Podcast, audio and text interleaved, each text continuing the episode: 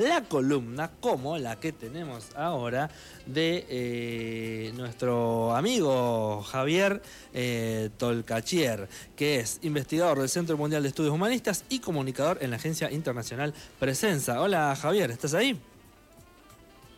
Hola Manuel, ¿qué tal? Un gusto estar nuevamente con ustedes y un gran saludo a toda la audiencia de la BDS.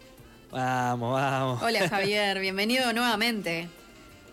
Hola, ¿qué tal? ¿Cómo estás? tenemos aplausos. Tenés público, tenés público. Tenés público.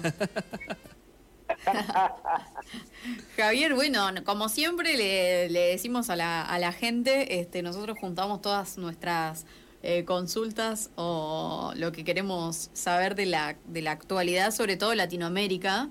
Eh, y bueno, esperamos a que vengas al programa para eh, que nos, nos cuentes un poquito de la actualidad. En este caso, nada, el, el, tema de las elecciones de Paraguay, cómo quedó el, el panorama en el país vecino, queríamos saber en principio eso. Bueno, eh, seguramente la audiencia está al corriente de que nuevamente eh, triunfó en las elecciones el Partido Colorado, partido que tiene la hegemonía desde hace 70 años en Paraguay, con la salvedad, digamos, del periodo en que gobernó Fernando Lugo del Frente Guazú entre 2008 eh, y 2012 eh, en el momento en que eh, le hicieron un golpe parlamentario y lo destituyeron.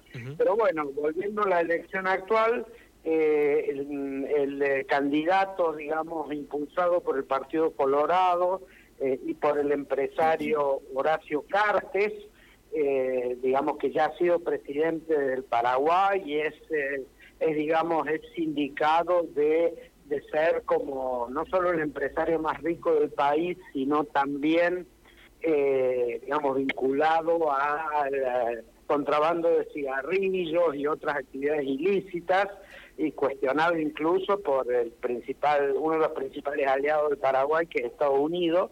Bueno, el candidato de ese señor era Santiago Peña, quien será el nuevo presidente del Paraguay.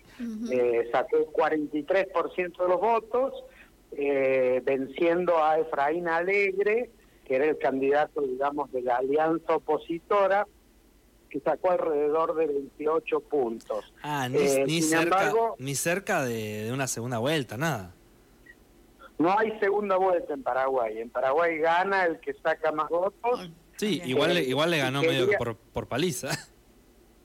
Sí, ganó por paliza pero digamos otro aspecto muy resonante de esta, de esta elección ha sido el importante número de votos que sacó eh, el ultraderechista paraguayo Cubas o Payo Cubas, como se lo conoce, que sacó un 23% ah. de los votos, eh, lo cual es una cifra impresionante, ¿no? A la que hay que atender, además del resultado, digamos, electoral. Este señor digamos, obviamente misógino, homofóbico, bueno, todas las cosas que conocemos, características de esta ultraderecha que emerge peligrosamente en Latinoamérica, emulando a Bolsonaro, a Trump y a tantos otros personajes de la extrema derecha europea.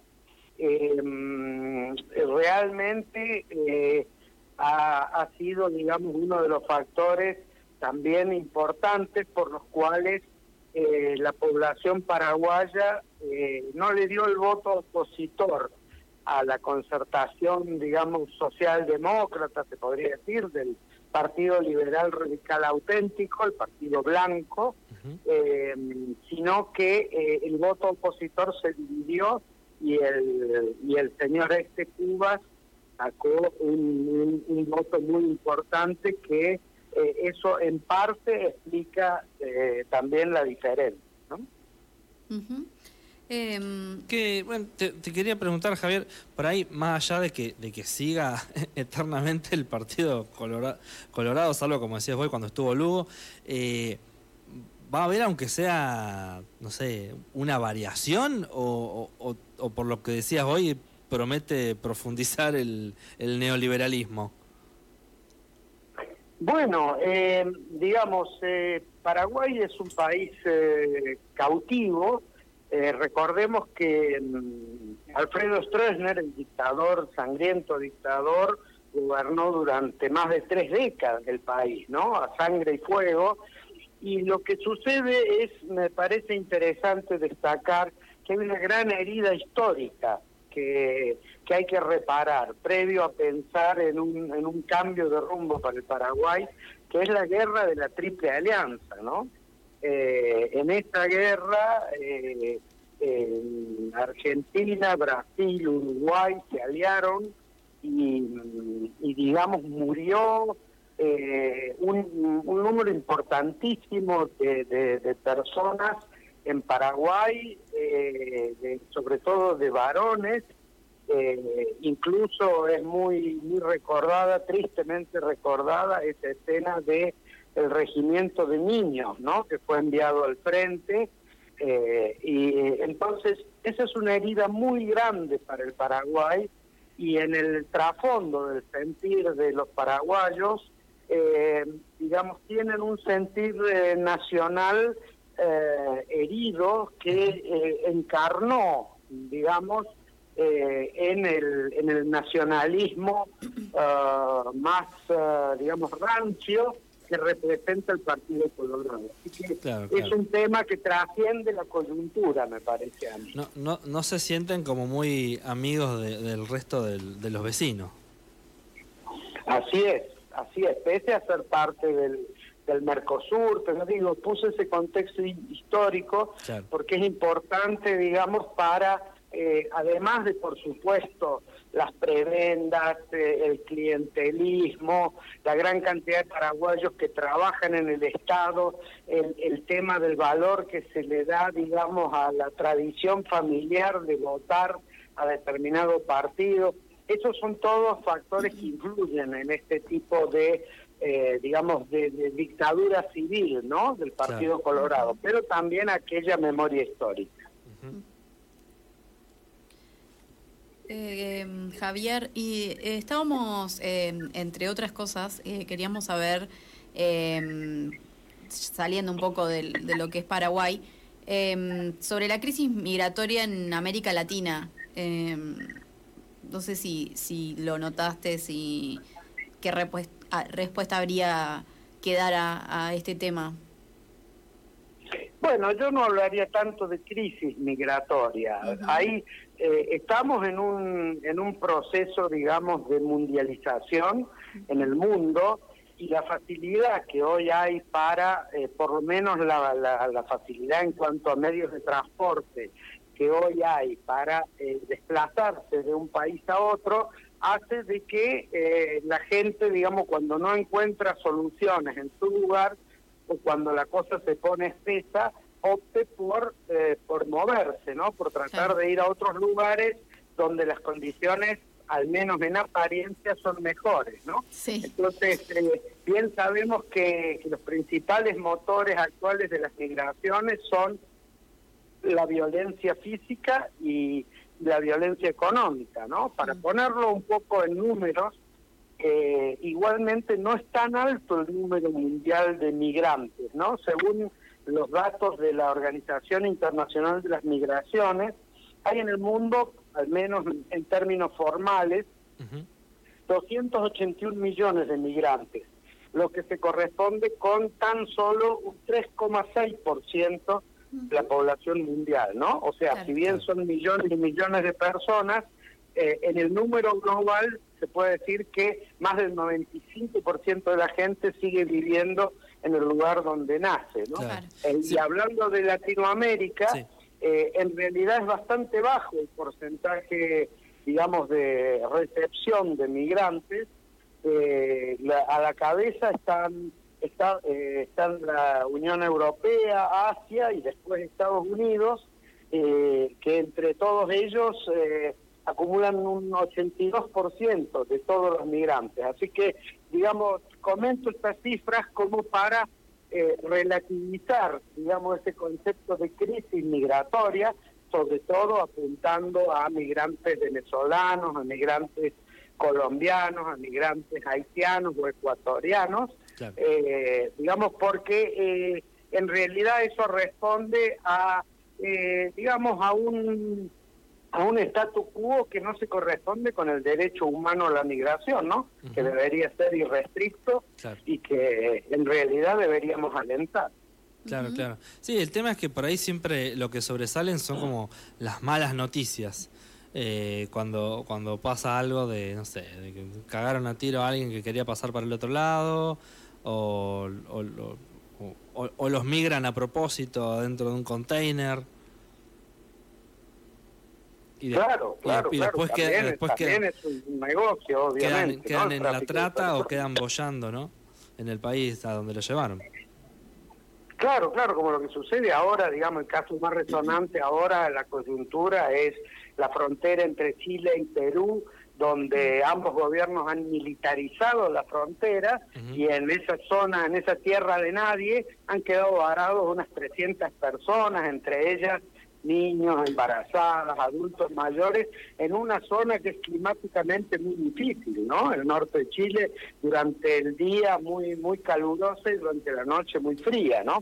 En condiciones muy precarias. Hay que resaltar que es muy responsable lo que están haciendo ambos gobiernos al dejar a la gente sufrir de esa manera. Bueno, no, eh, no queríamos dejar de, pasar también, eh, ya que eh, trabajás ahí en, en, Presenza, que es una agencia que tiene que ver mucho con, con el humanismo y la no violencia, eh, el tema de, de, que hoy es 4 de mayo y se cumple un nuevo aniversario a los 54 años de la primera arenga de Silo, ¿no? Así es, así es. Hoy se cumplen 54 años de eh, cuando Silo, cuyo nombre, digamos, civil o de nacimiento es Mario Luis Rodríguez Cobos, nacido en Mendoza, Argentina, una provincia muy cercana a la cordillera, eh, dio su primer, su primer discurso público, su primera arenga pública, eh, pese a que en el país eh, había una dictadura feroz, la dictadura de, de Onganía, eh, y le dijeron, bueno, si quiere hacer un acto público, vaya a hablarle a las piedras.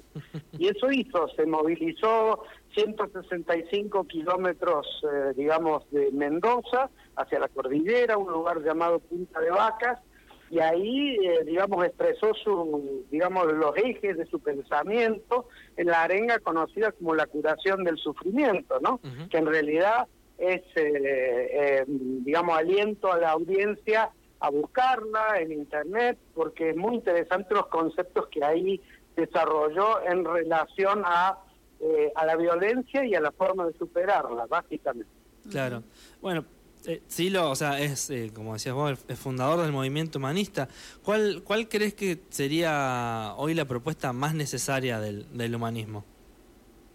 Bueno, la, son las propuestas de siempre, ¿no? Necesitamos eh, trabajar no solo en el campo social, en el campo de lo externo, en el campo político, sino que también necesitamos trabajar con nosotros mismos para superar la violencia, que es la raíz de todos los líos, ¿no? O sea, tanto el hecho de la discriminación que sufren los migrantes, como la miseria y la explotación que sufren los pueblos, o sea, todo se conecta a través de, eh, de, una violencia que eh, hoy se ejerce sobre las grandes mayorías y eh, que está motivada en realidad por la contradicción interna, por el temor, por el odio, por el, miedo a la muerte, el miedo a la soledad, el miedo a la enfermedad que sufren en general, sufrimos los seres humanos, pero sobre todo esas élites poderosas que descargan sobre el resto de la sociedad eh, esa, esa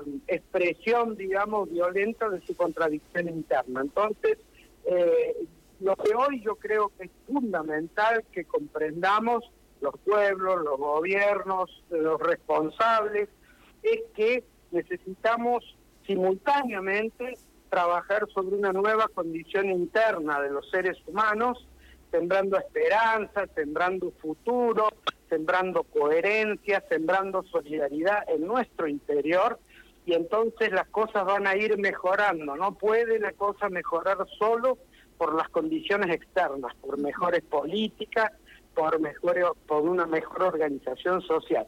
El ser humano desde adentro tiene que acompañar estos cambios y no se produce una fricción que a la larga impide que eh, las sociedades mejoren. Bueno, Javier, y ya para ir cerrando, este, ¿querés dejarnos nuestra, de tus redes, eh, tu contacto, para que la gente te pase tus consultas? y de paso también dejanos la, la página eh, para la que eh, en la que estás, ¿no? En, presencia. Sí, sí, vos decís para que me tiren tomatazos. no, no, no. Sí, el, eh, el sitio el sitio de la agencia de noticias internacional Presenza es www.presenza con doble s y z punto com. Eh, bueno, ahí encontrarán en distintos idiomas las noticias y los, eh, los análisis diarios que hace la agencia de todo el mundo. Y bueno, mi contacto personal, J. Tolcachier en Twitter, básicamente. Así que bienvenidos los tomates. Bueno, por ahí te podés hacer una buena salsa para una pizza, una cosa así. Tal cual, tan carísimos los tomates, así que estoy en realidad, eh, estoy en realidad sumando adherentes a esa línea de trabajo. bueno, Javier, te volvemos a agradecer este, tu participación acá en el programa y, y bueno, vamos a estar anotando ahí temáticas para la, la próxima visita. No, fenómeno, y felicitaciones a ustedes por el programa y por por la permanencia en el esfuerzo comunicacional. Un abrazo para todos. Gracias. Gracias.